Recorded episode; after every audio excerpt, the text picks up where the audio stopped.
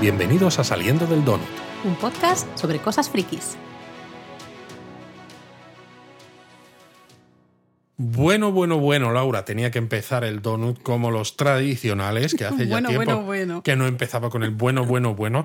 Claro, es que estamos hablando del Picar 307, del séptimo episodio de la tercera temporada de Picar. Nos vamos acercando hacia el final, un episodio titulado Dominion, el dominio, y uff, vaya tela la de cosas que han pasado y sobre todo en la situación que nos deja. Yo creo que UF es la mejor definición o la única definición quizá posible de este episodio. Así que lo siento, pero me niego a decir algo antes de la sirena. Madre mía, cada, cada- cada vez tardamos menos en poner la sirena.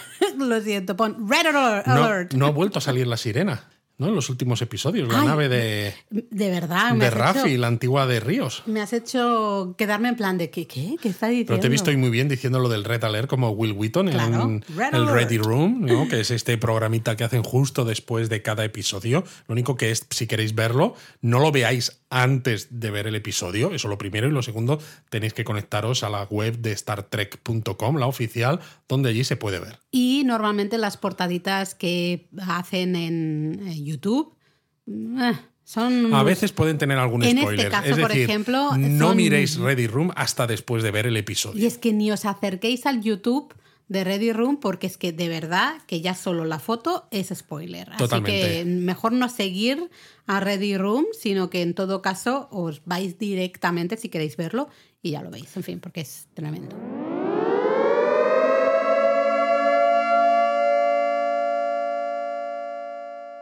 Bueno, pues la, prim- lo primera, la primera en la frente en este episodio, ¿no? Ya es un sorpresón, que era justo lo que esa carátula de la- esa imagen en, de Ready Room en redes sociales y demás ya spoileaba. Porque vemos a Seven hablando con Tuvok. Si os acordáis, los que habéis, hayáis visto Voyager, Tuvok era un vulcaniano que era el responsable de seguridad que estaba infiltrado en la nave de los Maquis y que era compañero, fue compañero de Seven a bordo de la Voyager.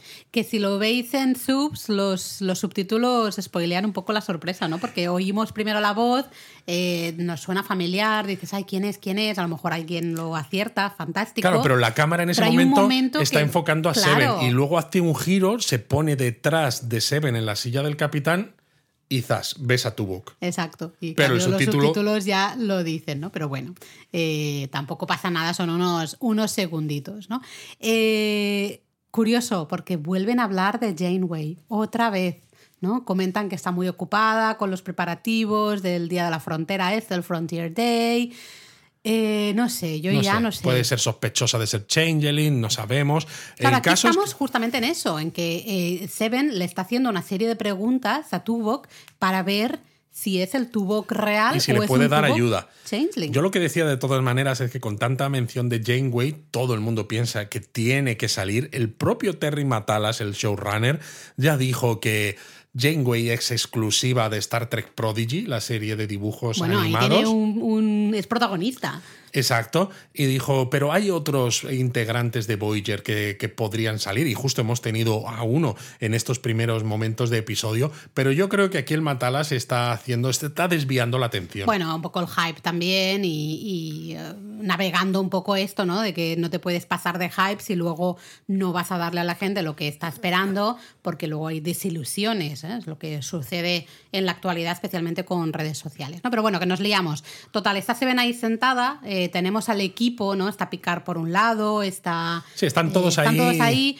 como intentando, pues eso, mirar la voz, ¿no? Y decir, vale, pues parece que es el de verdad, o aquí, uy, ahora ha dicho algo que no está claro que sea el de verdad, ¿no? Entonces Seven está un poco, pues, viendo a ver quién es ese tubo. Sí, si le es el está suyo pidiendo no. ayuda, pero al mismo tiempo le está soltando pildorazos para que el otro responda a ver si conoce ciertas cosas de su pasado común, ¿no? Le dice, le hace una referencia a unas partidas que hacían y Tuvok se queda un rato callado y responde bien, ¿no? Diciendo, sí, me dabas unas palizas, no sé qué. Y entonces todos se miran y parece que sí que es correcto porque efectivamente esto ocurrió y encima son muy jodidos los, los responsables de la serie porque levemente comienzan a sonar los acordes de Voyager de la Sí, serie. Como en plan de, ay, es él de verdad. ¿no? No, Efectivamente. es un changeling, es él de verdad. Entonces vemos a Seven, más o menos, ¿no? bien, decirle, oye, pues nos vamos a encontrar en tal sistema, que es donde me restauraron a mí los patrones neuronales, ¿no? Y él dice, ah, pues perfecto, ok.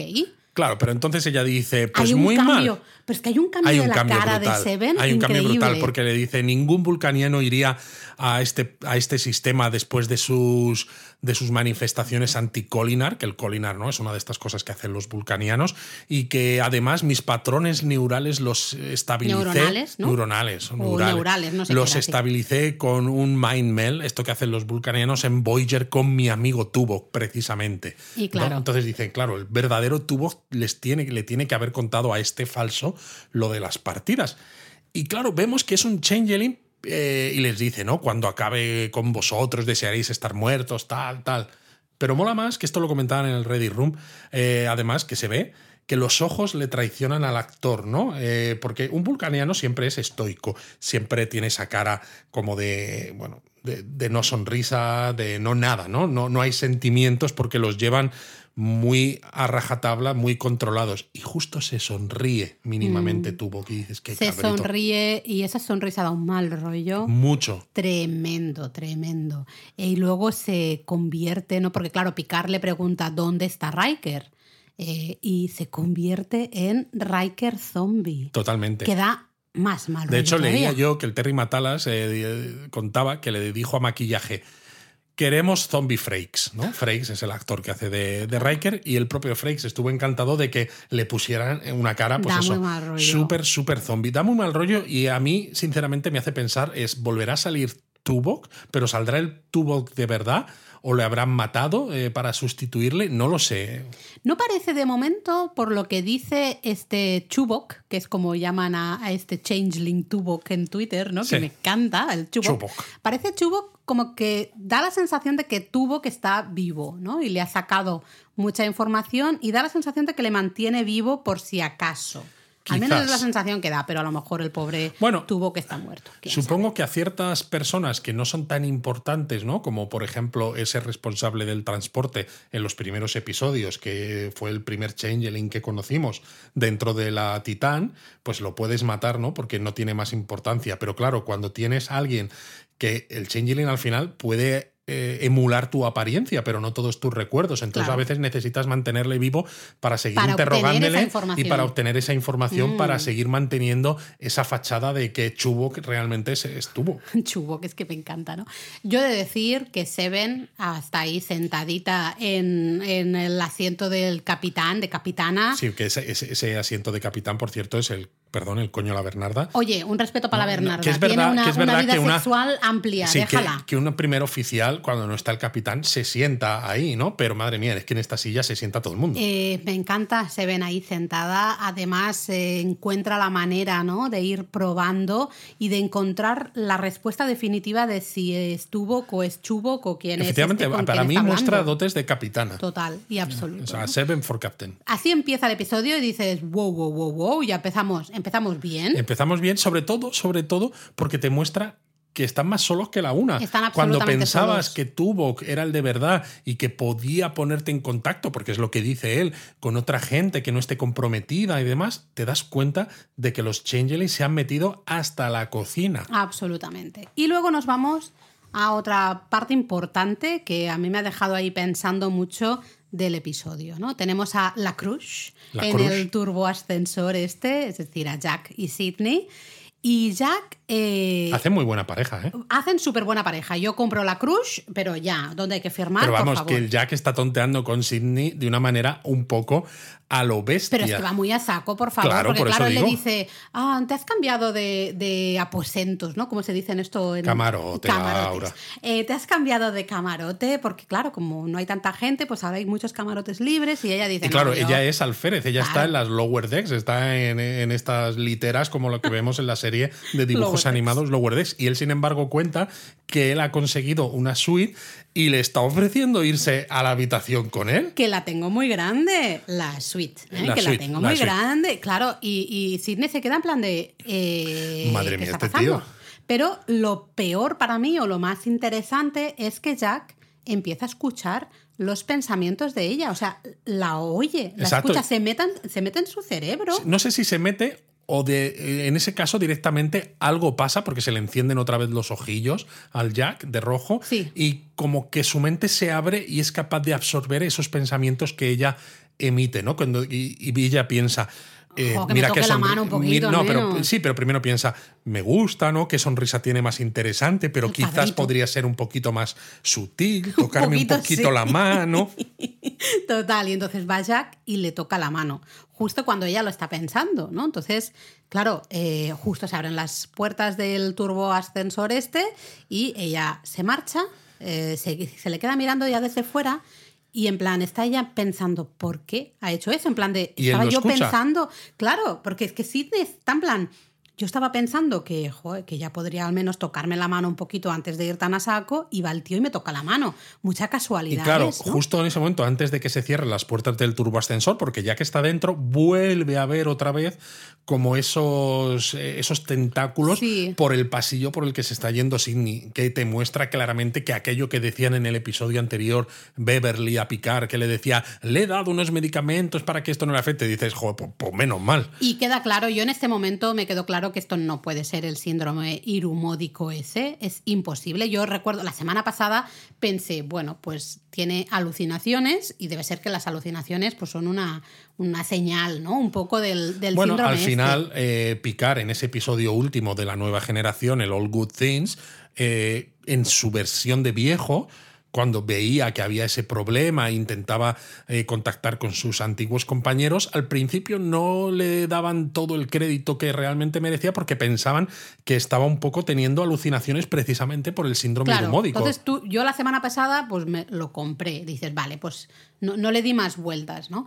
En esta ya no. O sea, ya en este momento, yo aquí en este momento del episodio dije, esto no es este síndrome que nos han dicho, esto es algo más. Claramente. Porque está leyendo, puede leer los pensamientos, no sé cómo si leer esa palabra o lo que. De momento solo hemos visto que le ha leído los pensamientos a Sidney y es curioso porque con Sidney tiene una relación tiene especial. una conexión especial. Y justo ha empezado a tener esa conexión especial más a saco, más notorio, de forma notoria, desde el episodio anterior, porque no le ha leído los pensamientos a Sidney antes de eso. Es decir, da la sensación de que esto que le pasa, mm, al menos de momento, no lo controla, si es un y va poder. A más. Sí, va, va, a más, pero de momento no es algo que controle y que lo pueda utilizar con cualquiera, sino de momento solamente con aquellas personas con las que quizás eh, no sé, hayan bajado un poco sus propias barreras mentales por eso, porque sientan esa conexión, ¿no? Habrá que ver si Jack es capaz de controlarlo y a lo mejor utilizarlo para beneficio del propio grupito este que está en la Titán, ¿no? Puede ser, que pero podría está claro, ser. ya en este momento del episodio, y es algo que se nos confirmará más adelante,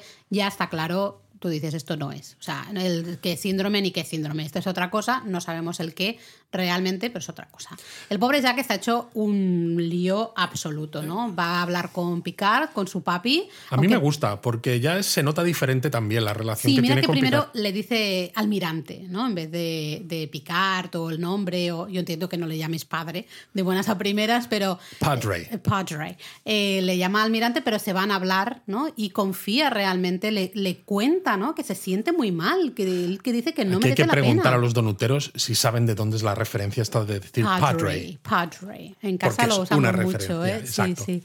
Eh, pues eso, que Jack está hecho un desastre, ¿no? Él ve que hay mucha gente sufriendo, mucha gente ha perdido la vida por su culpa. De hecho, con lo que él ha sido, ¿no? Eh, a veces ninguneando el esfuerzo de los demás. Mm. Aquí dice claramente, Riker me trató bien Sí. y ahora está preso y torturado. Sí. O sea, lo está pasando mal viendo el efecto que está teniendo el que le protejan a él, ¿no?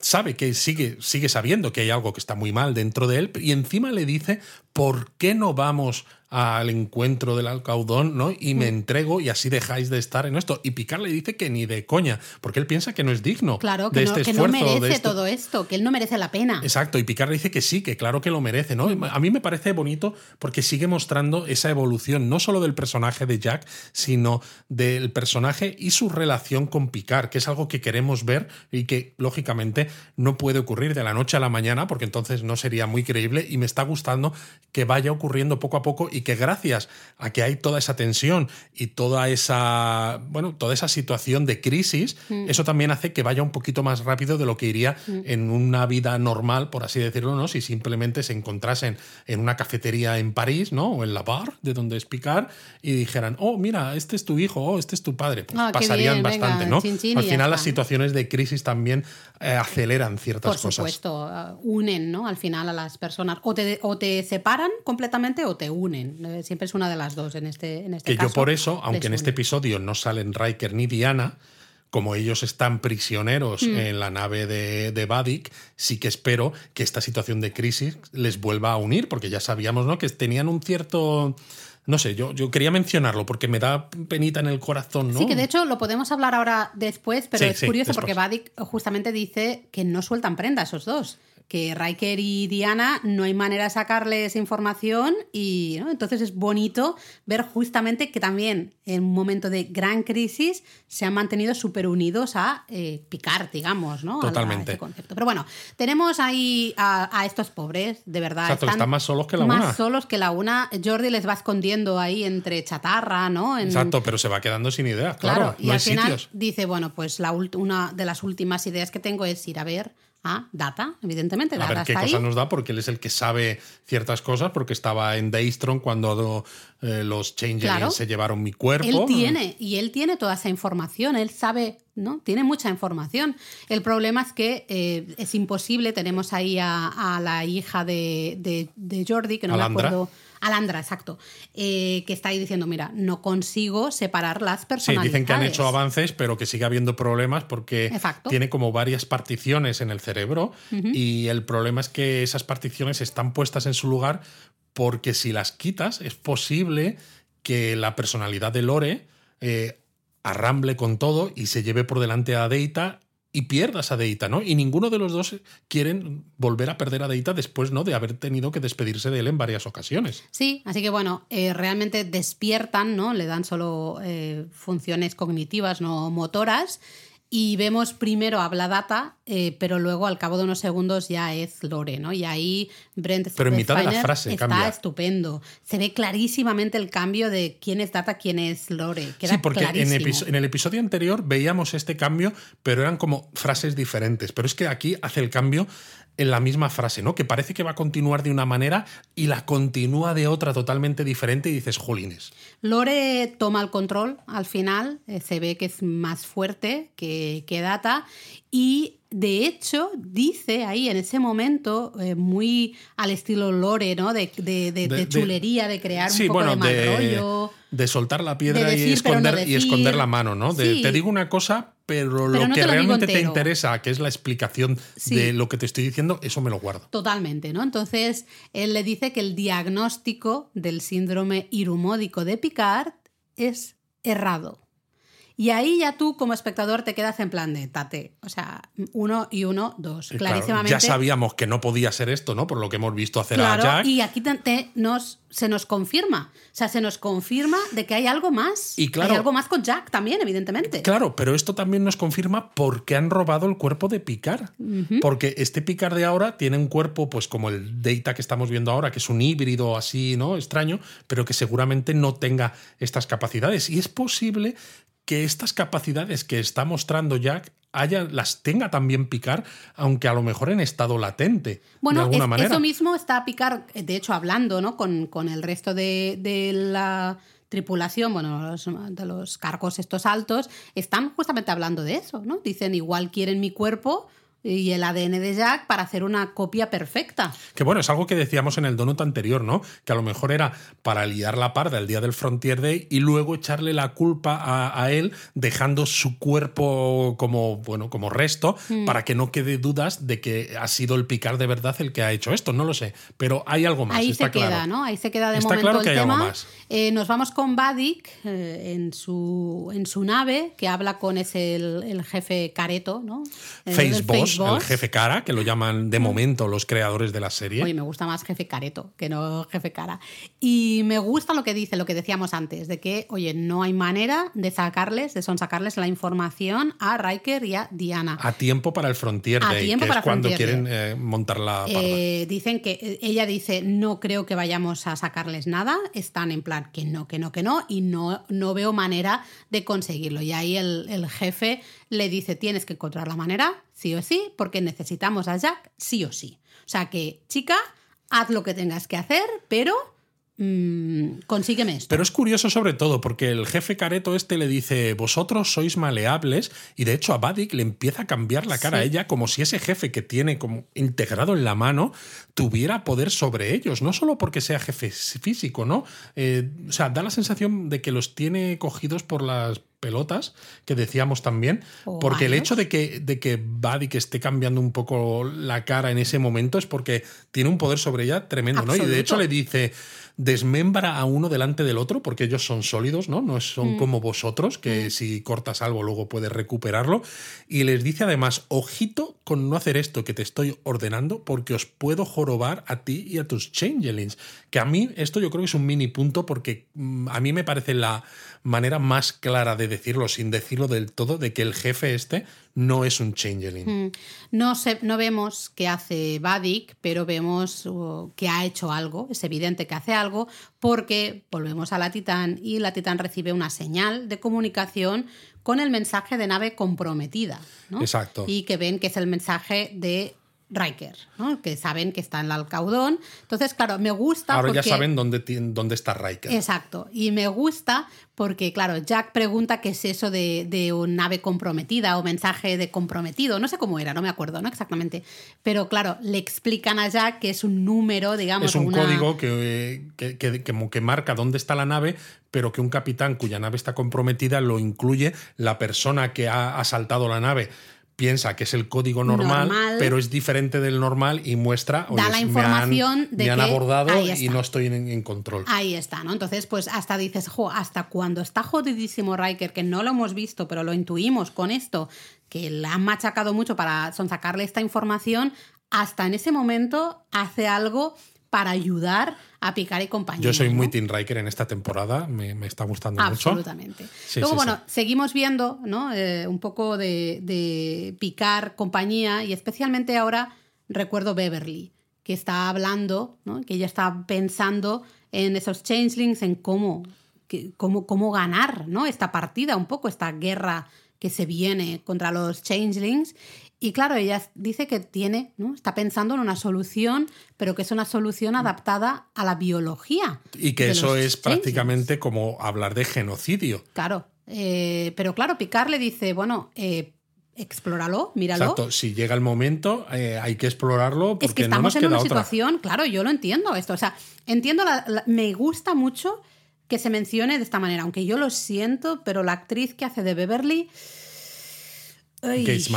la noto un poquito, no sé, falta de algo. No me emociona tanto como creo que debería, ¿no? Pero me gusta este, esta, bueno, este pequeño diálogo de decir, ostras, es que me da miedo ir por este camino porque puede ser genocidio. Pero ves, a mí me gusta por lo mismo por lo que me gustaba Jordi en el episodio pasado, porque cuando tu hijo está en riesgo, en este caso Jack y el resto de la gente y la propia federación, haces lo que sea por evitarlo. y luego ya piensas si es correcto o no. Y como pasaba a Jordi, hasta cambias de opinión, ¿no? Pero claro, Pero es lo primero, muy duro. Eh, es, muy duro. De hecho, decía el propio Terry Matalas en una entrevista que en las reuniones con los guionistas y demás, esto es lo que más costó de demostrar, ¿no? Eh, tuvieron que estar todos de acuerdo para ponerlo en el episodio, porque suponía explorar territorios nuevos, como prácticamente muchas de las cosas que vemos en la temporada, y eran conscientes de que podría haber algunos fans que pensaban que, que estuvieran en desacuerdo porque pensasen que se estaban saliendo del canon, ¿no? Del canon de esos personajes que son siempre eh, muy buenos y muy rectos eh, y que no hacen, que si se saltan la Prime Directive es porque, bueno, pues porque ponen por delante el, el, bienestar de alguien, ¿no? Entonces dices, ah, lo entiendo. Aquí no, aquí es al contrario. O sea, no te estás saltando una Prime Directive, estás diciendo, vamos a investigar si podemos hacer un genocidio con los Changeling, porque si no, no hay otra opción. Tenemos a esos Changeling infiltrados, ya no, ya no es el tema de Jack solo exclusivamente. No, no, es claro. el saber que tienes a esta gente infiltrada en, en, altos mandos de la federación. Y que llega el Frontier Day, que va a estar toda la flota mostrada ahí en un mismo sistema, en el sistema Sol.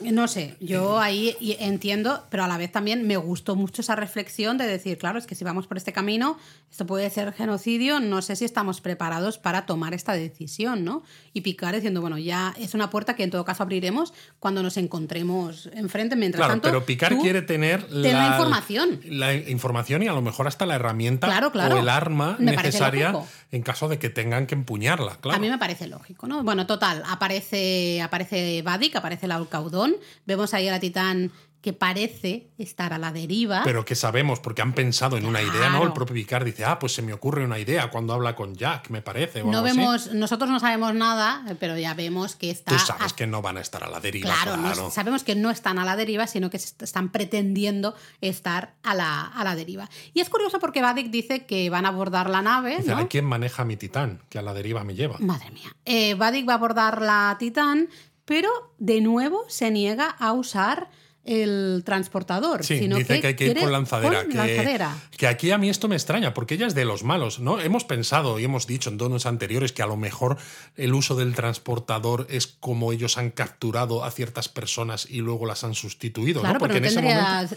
Pero claro, ellos son los malos. Entonces, ¿por qué ella quiere evitar el transportador? No, no, no. Eh, Esto es un misterio sí. que, que, no nos han explicado todavía, pero, pero que va a haber más. Y nos sorprendió a todos, yo creo, ¿no? Dices, uy, ¿qué pasa aquí? Total, que van con la lanzadera y eh, entran ¿no? en la Titán y se encuentran a Jack.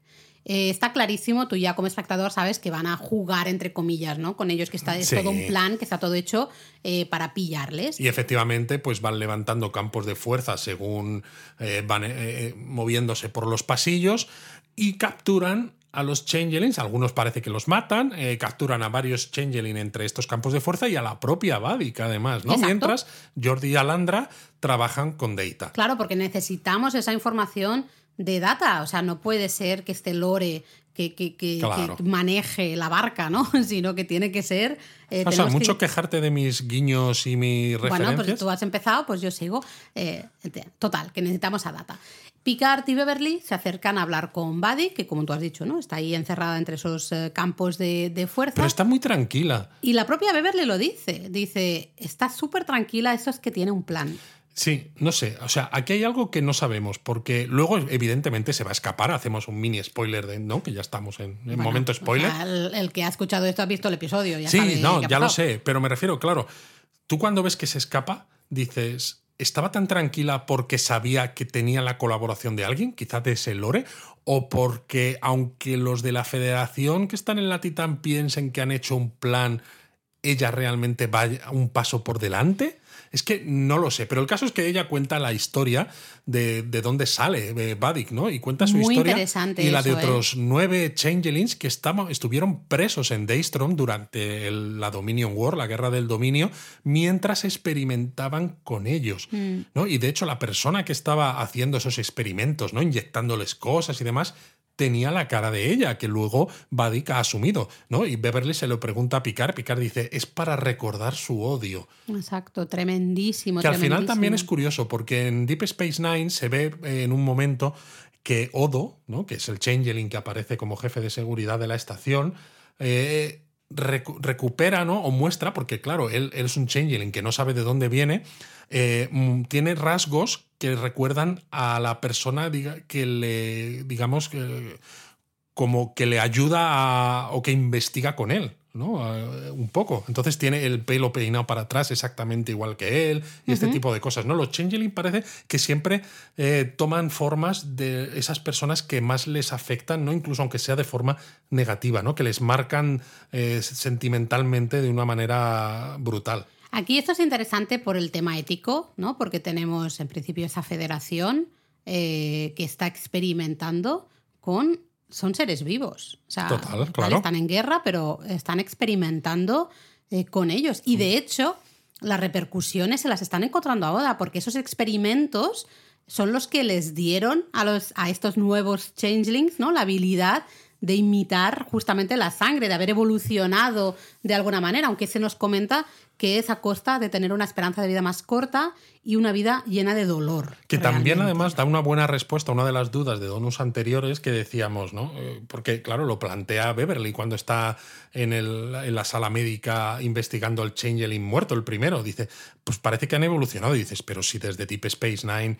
desde la Dominion War han pasado, ¿cuánto? 30 años como mucho. Tanto han evolucionado en 30 años. Y claro, aquí sabes que no ha sido una evolución natural, No, sino una estos- evolución dirigida o quizás al azar, pero a base de estos experimentos en Claro, Daystrom. si en Daystrom no hubiesen estado ahí experimentando con ellos, pues quizá no estaríamos en esa situación. Y de hecho ella comenta que, que iban a ser los espías perfectos, es evidente, porque es eso. O sea, se pueden infiltrar en absolutamente to- todas partes y saltarse eh, ciertas cualquier mecanismo que hubiera de seguridad, de esto de seguridad. no, porque picar hay un momento que dices que claro, en teoría pues te hacen esos análisis genéticos, no sé qué, no sé cuántos, pero ya con esto, Con esto todo no. eso es agua de borrajas, porque es que no, no se puede controlar. ¿no? A mí De me ha gustado manera. mucho también, ¿no? Que ella recuerda que no fue la flota estelar la que llevó la cura del virus, que creó la sección tú, ¿eh? 31 en la Dominion War. ¿Te acuerdas que lo comenté Sí, cuando Picard dice eh, la Federación les llevó la cura? No, sino que fue uno de ellos mismos, que no dice el nombre, pero sabemos que fue Odo, y sabemos que fue cosa de Bashir, el doctor de Deep Space Nine, y O'Brien,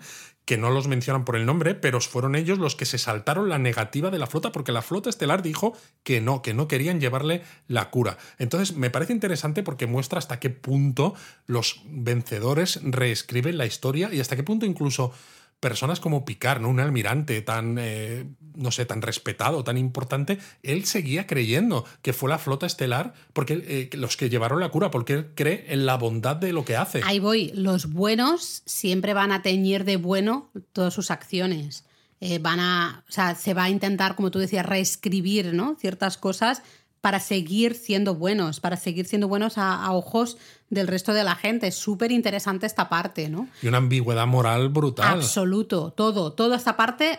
A mí me, me gustan mucho las historias estas en que se muestra, hablamos de Star Wars también, ¿no? Lo, Sí. lo mencionamos mucho, de cuando se muestra que no todo es blanco-negro, ¿no? No Además, te eso. hace empatizar hasta cierto punto con el dolor de los que son los malos de esta temporada, de Vadik y compañía, y eso, y eso gusta, porque tú quieres que los derroten, pero al mismo tiempo entiendes por qué Vadik tiene un odio tan atroz hacia lo que significa la, la flota estelar, Sí. porque es la flota estelar que ella ha conocido, ¿no? Sí, y a mí sí, esto sí. me encanta. De hecho, ella menciona, ¿no? Que eran parte del proyecto Proteus y demás. Y bueno, y Picard y Beverly buscan, ¿no? Esto un poquito más tarde, pero vamos, lo decimos ya ahora, buscan información del proyecto Proteus y ven eh, con el- el- lo que usaron para inyectar. Una de las cosas que usaron, sí, que con eso las pueden- Dicen, claro, con esto a lo mejor podemos detectarles, podemos saber quién es Changeling y quién no. Exacto, porque tenga ese componente ¿no? en su Ahí sistema, está. ¿no? Y Con lo es cual bueno. dices, bueno, ya tenemos un inicio, un algo, una manera, porque lo más, lo- el primer paso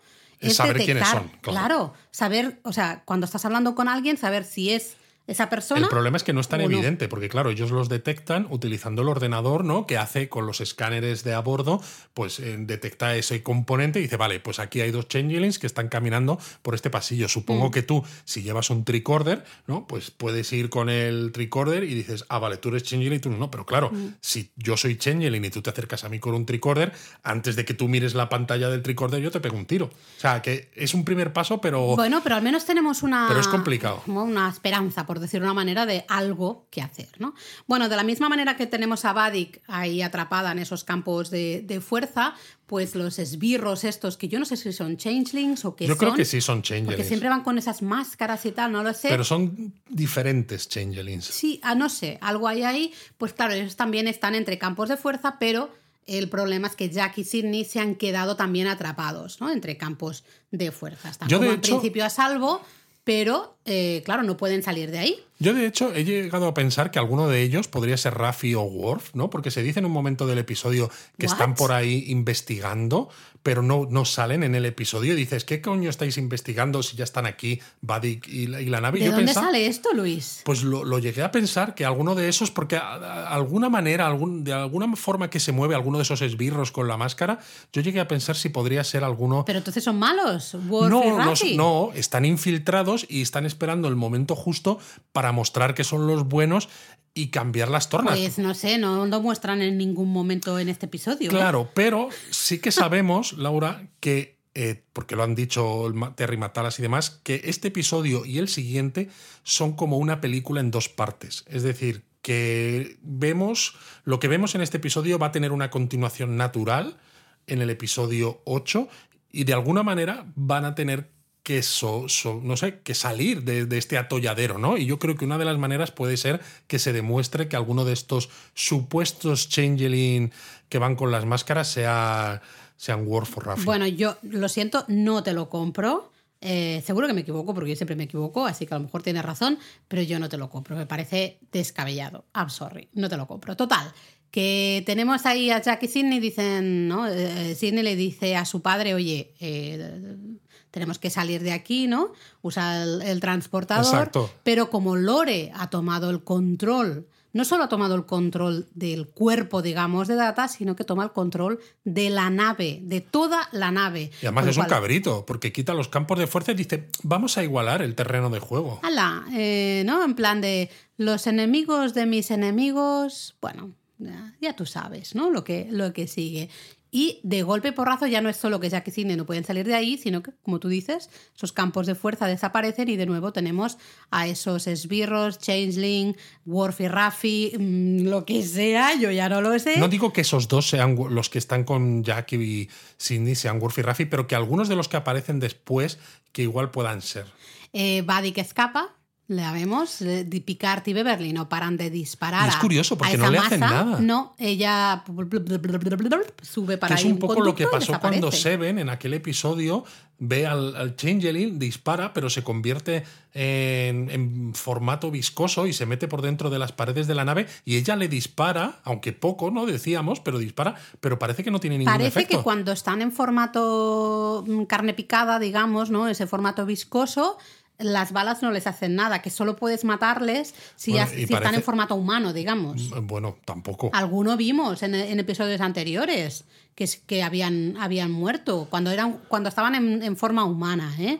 Sí que lo vimos. Así que bueno, no sé, ahí Bueno, vimos a Jack matando a algunos, eso, en plan muy badass, pero A los uno- cuatro esos A los cuatro, exacto, pero a algunos les rompía el cuello y a otros les disparaba como en la cabeza. Entonces Vale. no sé si era porque estaban en formato humano o no, porque fíjate que en este episodio, cuando abordan la nave, hay un momento en el que disparan a algunos changelings, que hemos dicho que parece que algunos de esos changelings con las, con las máscaras eh, acaban muertos, pero luego al final acaban abordando el puente no y estaban salen muertos, todos. estaban de parranda. Estaban de parranda, Sí, efectivamente. Sí, sí, hay, ahí hay cosas que no sabemos realmente, ¿no? Bueno, total, tenemos a Vadik que se escapa y eh, a Jack y Sidney en una posición eh, muy complicada porque tienen a esos changelings que vuelven. Sí, pero es que encima Lore, que ha sido un cabrito, levanta un campo de fuerza que separa a Jack de Sidney. De Sydney, exactamente. Entonces, eh, una escena súper chula. A mí me ha flipado. A mí Yo me lo siento, a mí me ha mucho. gustado mucho. Jack sí que se deshace hiper badass. O sea, este tío tiene algo, vamos, porque no es normal. eh, se carga al, al que iba por él, ¿no? Al esbirro que iba por él. Pero tenemos a Sidney al otro lado de ese campo de fuerza. Que le está costando un poco más, el otro. Changeling le- la golpea, etc. Y vemos a Jack que se le iluminan los ojitos, pero en este caso se le ponen rojos ahí. Y curiosamente a Sidney también hay una conexión. Exacto. Se le ponen también los ojos rojos a Sidney y, Y en- vemos sí. que eh, Jack, todos los movimientos que él hace, No, pero empieza, hace empieza a guiarla también como moverse. Le dice, pero lo hace él. Agáchate, ahora rueda por Pero aquí. Pero lo hace él y vemos ¿no? esa coreografía donde los dos personajes, ¿no? separados simplemente por ese campo de fuerza, hacen los mismos movimientos, Jack totalmente a solas, porque su Changeling ya está muerto, y Sidney con el suyo, y me parece súper flipante. Es genial, de hecho ella consigue derrotar al Changeling, pero evidentemente la vamos a ver eh, flipada porque dice, te has metido en mi mente, o sea, Exacto. estabas en mi mente, estabas en mis eh, pensamientos. A mí me parece que es otra evolución de los poderes de Jack, porque lo del ascensor, lo del turboascensor del principio es receptivo, ¿no? Es tú tienes bajadas tus barreras porque tenemos esa conexión, yo escucho lo que los pensamientos que tú transmites. Ahora es emisor, es los pensamientos que yo tengo y los movimientos, ¿no? Es algo motriz también, te los envío a ti. Bueno, ya hemos visto la diferencia. Ahora mismo Sidney tenía los ojos rojos. En cambio, en el ascensor no, no había. Por eso te digo, ¿no? O sea, que, estamos viendo una evolución en Jack de, de manera muy, muy rápida. Al mismo momento que tenemos, ¿no? Y que estamos hiper nerviosos viendo a, a Jack y Sidney, o a Sidney especialmente, luchar contra esos eh, changelings y demás, tenemos a Jordi que está absolutamente desesperado porque le está viendo en las cámaras que su hija está en peligro y está completamente desesperado y hace eh, de todo para conseguir eh, encontrar a Data, ¿no? O sea, echar de alguna manera a Lore y que Data tenga fuerza suficiente para salir a la superficie. Es una escena maravillosa cuando Data toma el control eh, y se, se, ve, se sabe, ¿no? Se ve que están, que Data está ahí. Sí, porque es una escena de apelar a los sentimientos de Data. Es una escena relativamente cortita, pero aquí creo que LeVar Burton, el actor, está espectacular. A mí me lo pareció ya en el episodio anterior, pero aquí, no sé, me parece brutal, ¿no? Y decía, no sé si era la propia Gates McFadden, ¿no? La que hace de Beverly o Jerry Ryan, la que hace de Seven, que decía que que qué maravilla, ¿no? Haber quitado a LeVar Burton el visor que tenía en las temporadas de, de, Next Generation porque sus ojos son súper expresivos. O sea, es que el actor está tremendo. Mira que vimos el episodio dos veces y en las dos yo me emocionaba en, en, ese momento, ¿no? Entre, entre Jordi y Data. Supongo que también ayuda que los dos actores son muy amigos, ¿no? En la vida real siempre te facilita un poco las cosas. Totalmente. De hecho, Brent Spiner fue padrino de LeVar Burton en su boda, ¿no? Y claro, se conocen desde hace mil años y han tenido una relación muy estrecha. Sí sí, sí Bueno, total, tenemos a Vadik persiguiendo a Jack, va con otro, otros changelings, que es lo que decíamos antes, de golpe eh, changelings que estaban muertos, de, golpe vuelven a salir o no sé qué pasa. Total, se meten en el turbo ascensor y acaban. Pero en el turbo ascensor que da acceso al, puente. Por eso vemos ¿no? que se dice por, por el comunicador de no dejéis que lleguen al puente y vemos a Shaw, al capitán, y a otros dos tripulantes intentando que no lleguen, ¿no? Pero el Changeling que está acompañando a Vadik se gira y mata a esos dos tripulantes con su phaser y da un momento que, claro, flipas, porque si aquí estábamos pensando, ¿qué pasa con estos changelings que parece que no les afectan los disparos? Porque Shaw parece que se carga al changeling y de repente, ¿no? Nos enfocan a Shaw y el Changeling se recompone como si nada justo detrás de Shaw, ¿no? Y cuando tú quieres decirle, gírate, gírate, gírate, que está detrás. le coge de la cabeza y se la estampa contra los mamparos de la nave, ¿no? Y lo tira dentro del turboascensor donde está Vadik, que dices, es brutal. Y a mí me ha parecido terrible, además, ¿no? También muy duro, que escuchas por el comunicador a Shaw decir, volad el turboascensor para que no lleguen al puente a pesar él está adentro. Uf, madre mía. Eh, a Shaw te queremos te queremos mucho. Sé que te odiamos también, pero te queremos mucho, ¿vale? Queremos que estés bien. Cuando llega justamente el puente, ¿no? Se abren las puertas de ese turbo ascensor y está ahí en el suelo medio tirado. Cae al suelo show, El show. Eh, Tiene la cara ensangrentada, le cae una lágrima y todo. Mira que sale poco también en este episodio pero tiene unos momentazos, todo Stashwick, que está, bueno, es que está muy bien escrito. Yo solo tengo que decir que ya le sigo a nivel personal en Twitter porque me he rendido al poder de show. Eh, ya está. O sea, lo siento. Es que es para ello. Da mucha cosa, pero claro, no te da tiempo da casi mucha a reaccionar. Cosa porque te, te, te, muestra un poco esa desesperación. Está todo perdido. De que no hay nada que hacer. Todo, lo que has intentado, incluso pensándolo bien, los campos de fuerza, esto, lo otro, o sea, no tienes nada que hacer, ¿no? Y de hecho, cuando cae Shaw al suelo, que parece que el turboascensor está vacío, ¿no? Se ve cómo surgen dos changeling del suelo que cobran forma y uno es Vadik y el otro es el, el otro es Birro. Y claro, ya apuntan a Seven a la cabeza y se hacen, ¿no? Con el control del puente, del puente de mando.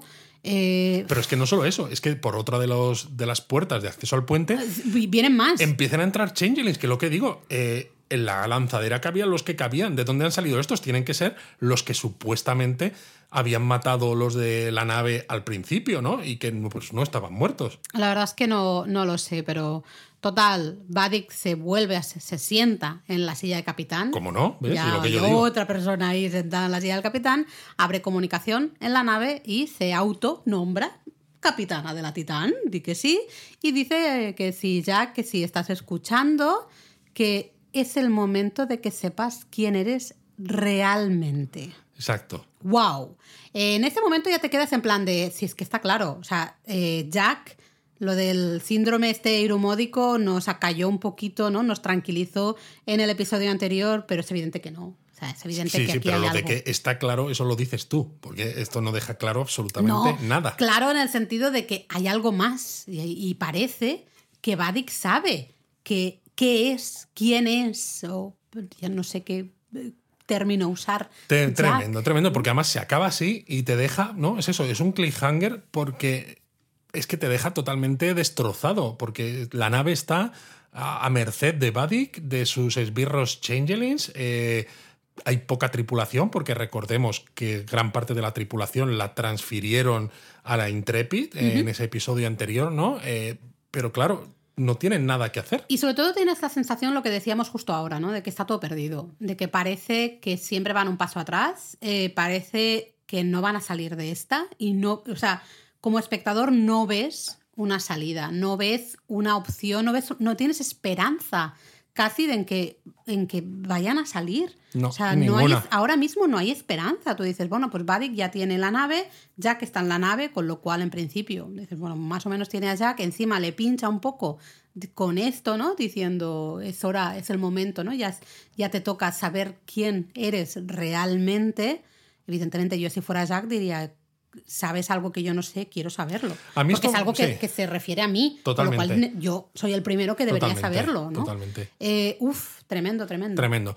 Eh, la verdad es que es eso, es un episodio que a mí me ha gustado mucho, aunque tiene un ritmo un poco diferente a otros, que a veces parece más pausado, pero ¿Sí? a, a mí no me lo ha parecido, ¿eh? más pausado en el sentido de que transcurre como en menos cantidad de tiempo, ¿no? En un único escenario, porque no salen Raffi ni Worf, no salen Mm, Riker ni. Troy, ¿no? Mm. Entonces es, es un momento temporal muy cortito, que es desde prácticamente casi que llega la nave, la lanzadera de Buddy. A lo mejor demás. una hora, hora y media. Poco Pero más, es ¿eh? eso, es muy intenso esa, toda esa parte. Y como decíamos, es una película en dos partes si lo juntamos con el episodio siguiente. Así que habrá que ver, o sea, que este final realmente no es un final propiamente dicho de esta parte de la trama, ¿no? Me ha gustado mucho Vadik en este episodio porque, claro, cuando te explica, ¿no? Cuando te cuenta un poco de dónde ha salido, quién es realmente Vadik, eh, ostras, le da una profundidad al personaje que no tenía antes. No No, es una psicópata sin más. No es una loca y eh, sin más, sino es alguien movido por el odio, pero un odio que no sé si puedes entenderlo, porque no, no voy a, nunca voy a poder entender ¿no? Eh, ciertas personas que se mueven o hacen cosas movidas por el odio, pero, Claro, es pero que es ha que- sufrido mucho y ha visto sufrir mucho a Ah, compañeros. es lo que te iba a decir, ya no solo que sufras tú, sino que han sufrido tus compañeros y que además a muchos de ellos los tenía en esos cilindros, ¿no? En formato, es decir, que los estaban ninguneando, o sea, para, para la, esa investigadora de la sección 31 en Daystrom eran Es simplemente, como si me capturan a mí y tienen, simplemente un objeto. o a mi familia o a mis amigos, a quien sea, pues completamente desnudos y les van cortando trozos de piel o les van inyectando cosas. Entonces, claro, se entiende también un poco por qué tiene a veces Vadik, ¿no? Da esa sensación de estar un poco para, para allá, ¿no? Sí. Que, que tiene la mente un poco de- desviada, Lo que, no solo es que, que sea claro, psicópata. Ese odio también al final te manipula, ¿no? Ese- te hace perder a veces el, el Sí. camino. De todas también maneras- creo que está manipulada por el propio. Bueno, no sabemos ese jefe, no sabemos realmente quién es. Yo es lo que te iba a decir. Yo es lo que Los te iba a propios decir. changelings, estos changelings nuevos. O sea, yo sé que estos changelings tienen un cierto odio a la federación, eh, pero también porque no saben más allá, precisamente porque creo que ese jefe del que todavía no sabemos nada está evitando que entiendan más allá eh, lo que hay. Y creo que los está, los está manipulando. Y fíjate, yo llego a pensar que al final podría ser que acabe ayudando a Picar y compañía. No lo Uf, sé. yo creo que no hay tiempo suficiente. Eh, si hubiera más tiempo, a lo mejor, pero no sé si Mm. lo veo. Vale, quizá no. Eh, por, por un tema de tiempos, ¿eh? Si hubiera un poquito más de tiempo, a lo mejor sí puede haber como es el típico arco este de redención, ¿no? De alguna manera de decir, Sí. vale, me doy cuenta de que he estado movida por el odio, que también han- me han manipulado, Es que han ha habido- usado mi odio. Es que ha habido ciertas cosas en este episodio que me han mostrado, ¿no? Que a pesar de lo que lo chunga que es Buddy, que a pesar de todo, que no lo sé, que, que no tiene la misma. O sea, lo suyo tiene una justificación y sin embargo el jefe de la cara, este, creo que simplemente es más malo puro. Y el jefe se está aprovechando de ella absolutamente. A eso me Se refiero. está aprovechando de su odio, ¿no? Justamente. Y en el momento en el que ella se dé cuenta de eso, a lo mejor va a empezar a pensar ¿por qué estoy haciendo esto? Mm. ¿Por qué estoy poniendo en riesgo mi vida y la de mis compañeros changelings cuando el otro tío no está tan tranquilo Sí, lo que simplemente? pasa es que ella ha sufrido mucho, nos Sí. ha quedado muy claro y no sé si lo veo, ¿eh? sinceramente. Claro, pero tú imagínate que Picard y compañía, porque Picard siempre hemos dicho, ¿no? Es un personaje muy recto, aunque en esta serie no nos estén mostrando, pues eso, unas situaciones, unas críticas donde se plantean cosas que piensas no son tan buenas. Bueno, de hecho, si Picard- perdona Luis, hemos- no hemos mencionado que cuando estaba Dick eh, ahí en, en, eh, capturada, digamos, ¿no? Eh, eh, hay un momento, justo están Beverly Picard que sacan las armas en plan de nos la tenemos que cargar. La única solución es cargarnos a esta mujer. O sea, no lo dicen clarísimamente, Pero pero, sí, sí, se se lo- intuye claro. que es la, la- la conclusión a la que llegan de como están faltos de esperanza absolutos, de es que no sabemos La qué única hacer, salida es La eliminarla. única salida es cargárnosla. Y no se la cargan porque justo no pueden, porque Lore, Lore- es en ese momento que quita los campos de fuerza y ella se escapa. Que si no, vete tú a saber. Si no, no creo que hubieran podido tampoco cargársela por lo que hemos visto de que Claro, parece que pero- estos changelings eh, hay algo raro con Sí, ellos. Pero, pero el- salto mental ya de este Picard y de Beverly en este caso, de esos dos, porque aquí son padres, no son no Claro, es federación. pero yo ni fíjate nada, ¿no? que sí que creo que en algún momento de la temporada también va a tener que haber un reckoning, que dicen en inglés, ¿no? Sobre todo, o sea, una- un ajuste de cuentas con todo lo que es la sección 31 y esa parte de la federación que opera un poco fuera de la legalidad. Y Picard precisamente es un personaje que siempre ha sido muy recto, incluso en esta temporada en la que estamos viendo que se plantea cosas chungas, pero quizás tenga un final, porque precisamente esta temporada es como la despedida definitiva de esta nueva generación, ¿no? Que ya es la vieja generación. Y a lo mejor Picard, ¿no? Tiene una reacción que hace que que saque a la luz esa sección 31 que en teoría es súper secreta y a lo mejor Paddy cuando vea esto piensa joder, no está todo perdido, ¿no? O sea, no tengo que ser enemiga de toda la federación porque hay gente buena también y quizás esta persona de la cara, ¿no? Que me está manipulando ha querido que no vieran nada más allá de mi odio. Mm. Podría ser. Veremos. Eh, la gran pregunta después de ver este episodio es lo que decíamos antes: ¿qué o quién es Jack? Fuck is Alice? Sí, pero en este caso, en vez de Alice, Jack. Eh, tenemos claro, yo creo que todos tenemos claro, que ni síndrome hidromónico ni hostias en vinagre. Pero yo no tengo ni, o sea, ninguna idea, nada. Mira que he leído teorías y Bueno, es teorías que en teorías Reddit. hay montones, Tres ¿no? millones, Porque no tengo idea de qué o quién es ya Jack. que es así, tiene estas capacidades por herencia genética, porque claro, Picard, su ADN fue modificado por los Borg. Beverly tiene un ADN que ha dado lugar a un hijo, Wesley, que se ha ido con el explorador y que es capaz ¿no? de moverse en un plano superior al, al físico. Entonces, puede ser que eso tenga que ver. O puede ser que eh, Jack haya sido objeto de algún experimento en Daystrom y por eso pero la madre sabe lo sabría, ¿no? Bueno, ya lo sé, pero ¿por qué Vadik sabe tanto de, de Jack? Eh, ¿O simplemente fue que cuando eh, alguien se les dijo lo de Daystrom se infiltraron y obtuvieron esa información? ¿O puede ser que Jack sea un proto-Q? ¿O un proto-Borg? Fíjate que yo un proto Q no lo veo porque ya tuvimos a Q la temporada pasada y ya es como un personaje que maravilloso, yo soy súper fan de Q, pero ya está, ¿no? Ya está como explorado, yo diría que Claro, tam- pero y, hay y el tema de los Borg Claro, Laura, también, pero hay alguna sé. gente que dice que ¿por qué Q, nuestro Q en concreto, por qué muestra tanto interés en picar en concreto? ¿no? Eh, a lo mejor es por este tipo de paradojas temporales que tanto gustan en Star Trek, ¿no?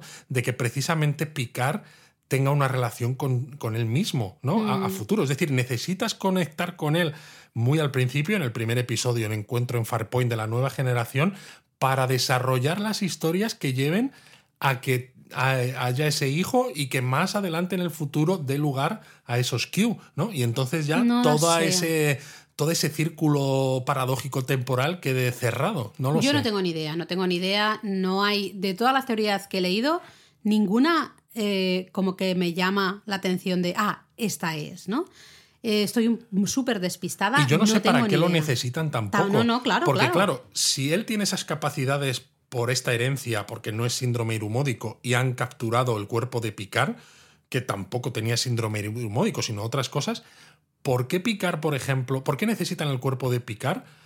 Yo puedo pensar que a lo mejor, ¿no? Nunca lo hemos visto, evidentemente, en la nueva generación ni en las temporadas anteriores de Picar, que por algo Picar no mostrase estos rasgos, ¿no? De escuchar pensamientos de otro, de proyectar los tuyos, Mm. y que a lo mejor sea porque Jack, precisamente por esa herencia con Beverly, le haya aportado ese algo que le permita, digamos, ir un paso más allá de lo que tiene Picar. Entonces a lo mejor quieren el ADN de Jack para que ese Picar que tienen ahí capturado pueda mostrar las mismas capacidades que Jack y liar la parda en ese Frontier Liar Day, ¿no? Porque claro, eh, iba a dar una conferencia, una charla, Sí. eh, Picar en el Frontier Day, va a estar al rodeado pues de la plana mayor de la flota estelar, de la plana mayor de la Federación, ¿no? A lo mejor precisamente si lo controlan puede decirle, pues pégate un tiro, porque ya hemos visto que Jack es capaz de proyectar esas acciones con, con Sidney, pues a Mm. Sí, lo mejor sí. ese Picar que tiene esas capacidades pero están latentes, con el ADN de Jack las puede mostrar y puedes pues, hacer que la Federación implosione desde dentro. Total, que estamos hiper perdidos, no tenemos mucha idea y eso mola mucho, estar en un episodio 7 y decir, se viene, se viene. Eso lo y no dices tú sé. porque a muchos fans les molesta mucho. Que estemos en el episodio 7 y tengamos tantas dudas. Pues a mí me encanta porque sí. dices, me van a venir hostias por todos lados y no sé realmente dónde, ni por, por qué, ni nada, ¿no? Y mola esta, esta sensación de estar viendo la serie y decir, pues no tengo ni idea. Y leo cosas y ninguna digo, ah, pues tiene que ser esto sí o sí. Mm, Bueno, ya veremos. Exacto, nos quedan tres capítulos. eh, gente que ha visto ya eh, los dos siguientes, porque creo que el último no, no lo ha visto nadie todavía, dicen que son estupendos. Y el propio Terry Matalas, ¿no? Ante muchos fans que dicen, no, es que Troy no sale casi y demás, dice, a ver, no sale tanto porque la actriz No Marina podía. Sirtis vive en Londres, ¿no? Esto también se rodó en momentos todavía un poco complicados, no tenía tanta disponibilidad, pero dice, esperaos a los tres últimos episodios que quedan, porque Troy va a tener un papel importante. Sí que me gustó un retweet que hizo la actriz que hace de Seven, ¿no? Llamando un poco la atención de los fans haters, de decir, oye, o sea, calmaros un poquito. La gente tiene vidas, la gente tiene familias, la gente tiene, pues, bueno, cosas en sus vidas que puede ser que a veces, pues, no puedas participar mm, tanto en O un no proyecto quieras. o no quieras, da igual, pero aunque- a veces quieres, pero si directamente no puedes, ¿no? Entonces, calmaros, tranquis, porque a lo mejor no es que ah, no quieren usar a Troy, ¿no? A lo mejor es que no se podía, o era ella, Exacto. la propia actriz, que a lo mejor tenía ciertos problemas familiares, eh, problemas de eh, viajar, por ejemplo, Bueno, dejando a su, su familia. su marido murió hace relativamente poco. Ahí voy. Entonces, eh, calma. Eh, me gustó muchísimo, fue súper directa, pero muy elegante. Fue muy Seven. Muy Seven, sí, sí, total, ¿no? Entonces yo, como estoy enamorada de esa señora, pues eh, vamos, Tú, maravilloso. tú y muchos otros estamos. Ah, Sí, sí, bueno, pues eh, oye. Y bueno, hablando de enamoramientos, hablando de enamoramientos, todas las relaciones románticas o pseudo románticas que estamos viendo en la serie, ¿no? Como la crush, ¿no?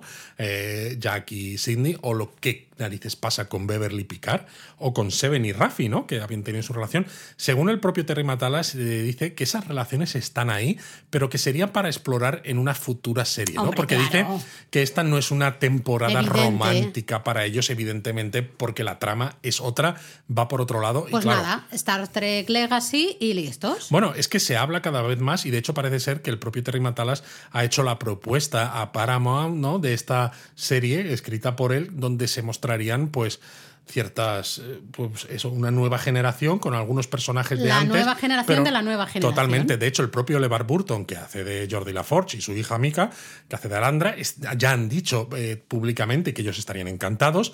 Ashley Sharp Chestnut, que hace de Sidney LaForge, también estaría encantadísima.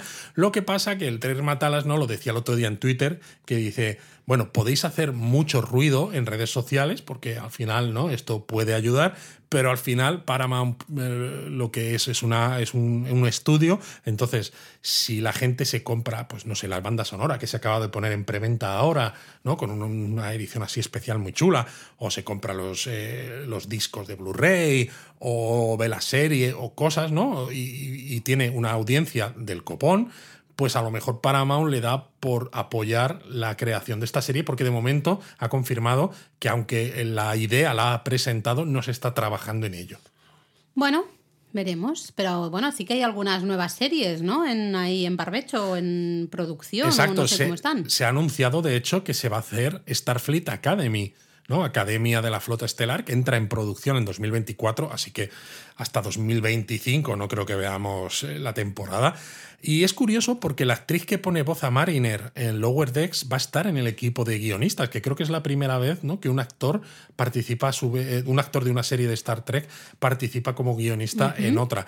Y según el mensaje que pusieron cuando anunciaron la serie, eh, la gente que ya sabéis que le da muchas vueltas a todo y que intenta analizar cada palabra, piensan que podría estar esta serie en el timeline de Discovery, ¿no? En el siglo 30 y no sé cuántos. Que yo, sinceramente, fíjate, preferiría ver algo en el siglo XXV, porque justo esta, esta, serie- temporada de Star Trek Picard transcurre en el año 2401, es decir, hemos tenido la serie original en el siglo XX 23. Dos, hemos, ¿no? O sí, bueno, 23, sé. ¿no? Hemos tenido la nueva generación en el siglo 24 y me encantaría ver más series que nos cuenten cosas en el siglo 25, ¿no? Eh, y bueno, yo quería hacer un apunte porque dijimos en el donut anterior, ¿no? Las naves que había en el, en el museo de la en el museo de la flota y había algunas que simplemente sabíamos las, las clases, no sabíamos las no sabíamos qué naves eran exactamente, pero el, diseñador de producción compartió oficialmente todo lo que hay en el museo y simplemente por, por completitud, ¿no? Porque nos gusta contar estas cosas, ¿no? El crucero de, de batalla Klingon de clase Katinga, que yo decía que podría ser la Kronos One, efectivamente es la Kronos One, la nave del canciller Gorkon, que aparecía en Star Trek VI, en aquel país desconocido, que dice que está en préstamo. Porque claro, la gente dice, ¿qué hace un crucero, no? Klingon en el Museo de la Flota. los, los museos se dejan cosas entre sí. Eh, efectivamente, lo cual demuestra que los Klingon tienen también su propio museo de la Eso flota. no sé si me encaja mucho, también te lo digo, ¿eh? pero bueno, vale, ok, lo compro. Luego, la nave de clase Miranda que hay es la USS Saratoga, la de clase Nebula es la USS Lexington, una de las clase Akira es la Sentinel y la otra es también un guiño que es muy bonito, que es la Werschin. Que es un detalle bonito porque Annie Werschin es una actriz que además de la serie 24 hizo de la reina Borg en la temporada 2. Y le diagnosticaron cáncer en 2020, eh, pero ella siguió actuando y murió en enero Ay, de es verdad. 2023 a los 45 años. ¿no? Entonces le dedican una nave en la serie. Luego se confirma que la nave de clase Constellation es efectivamente la Stargazer de Picard, la de clase Saber es la Argo. eh, y recordaron además, ¿no? que me gustó también, porque en el donut anterior decíamos que la Defiant que había no podía ser la de verdad, porque había quedado destruida en la Dominion War, y que era la Sao Paulo, que le- la renombran, y lo recordaron en Twitter. Tened en cuenta que esto que es la Sao Paulo. Digo, mira, Mini punto para ti. Mini Muy punto bien. para mí. Y yo creo además que esto encaja perfecto con lo que ya decíamos de que todas estas naves van a tener un papel protagonista al final de la serie y que, claro, no puedes destruir la Enterprise A de Kirk. ¿Vale? No Eh. puedes destruirla. Entonces, está claro que con la cantidad de malos que hay, alguna de estas naves van a destruir. Pues bueno, puedes destruir la New Jersey que se te mencionó, o la Argo que hemos dicho aquí, o la Sentinel, o la Saratoga, porque dices, vale, pueden ser más o menos interesantes, pero no tenemos como fans esa conexión Total. sentimental tan grande como sí que tenemos con la Voyager, por ejemplo, con la, eh, con la Enterprise A, ¿no? Estas dos, por ejemplo, no te las puedes cargar. Y yo eso sí que creo que puede pasar, es una teoría que sí que compro, la de que mencionábamos en el donut anterior, ¿no? De varios de nuestros protagonistas en diferentes naves. Liderando que además dijimos nave. son naves que probablemente no tienen esa, no están conectadas, ¿no? Entre, entre sí con el resto de naves, como sí que lo están las que están en funcionamiento. Eh, yo solo lo compro. El problema es en el- cómo estamos ahora. Ahora mismo tenemos a la Titán que está con Vadik de capitana, está tomada. Eh, la Titán no está libre ya, están todos ahí. Así Claro, no pero sé, fíjate que nos quedan tres episodios y que está claro que esta batalla eh, que, piens- que pensamos que puede haber en el Frontier Day será en el episodio 10. Nos queda el 8, que es la segunda parte de este episodio del que hemos hablado ahora, para ver cómo se escapan. Pues se tienen que escapar de alguna manera.